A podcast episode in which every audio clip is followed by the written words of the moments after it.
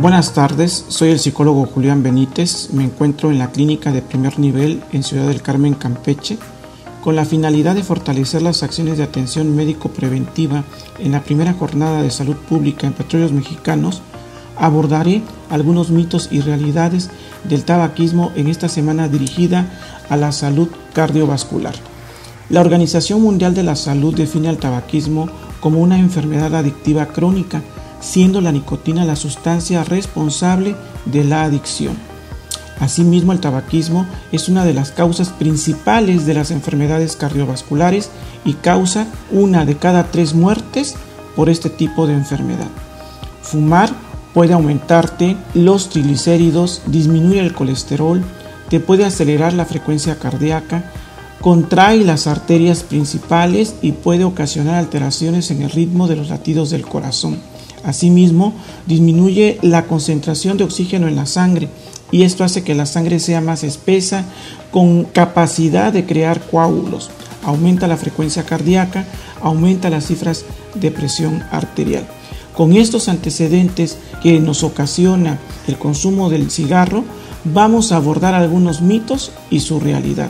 Primer mito, fumar un cigarro relaja y alivia el estrés. Realidad, el tabaco no tiene propiedades relajantes, puesto que es un estimulante. La aparente sensación de alivio que se siente al fumar un cigarrillo se debe a la supresión de los síntomas de abstinencia producido por la falta de nicotina en el cerebro. Mito número 2. Los cigarros bajos en nicotina no hacen daño, no son cancerígenos. Realidad.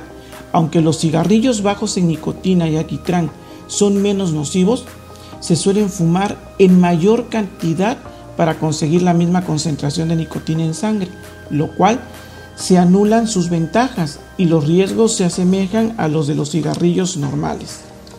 Mito número 3. Yo no dependo del tabaco, puedo dejar de fumar cuando quiera. La realidad es que la dependencia del tabaco es difícil de cortar y para dejar de fumar hay que tomárselo muy en serio. Mito número 4. Cuando se deja de fumar, se pasa muy mal. Es peor el remedio que la enfermedad. Realidad. Es cierto que al principio, cuando se deja el tabaco, la dependencia de la nicotina provoca malestar, pero se trata de una sensación temporal.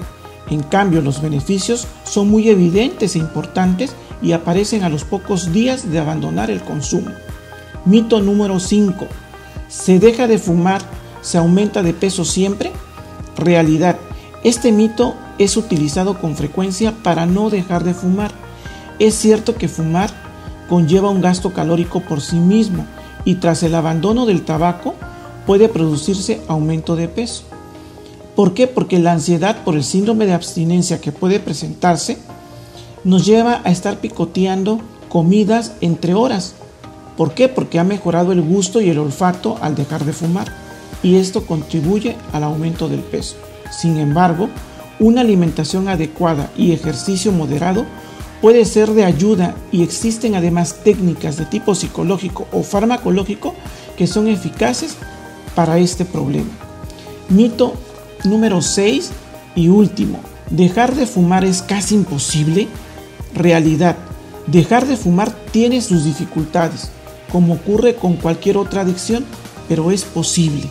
En la actualidad se dispone de una amplia gama de tratamientos farmacológicos y psicológicos que ayudan a dejar de fumar. Por eso, te invito a solicitar información y orientación en tu unidad médica para dejar de fumar.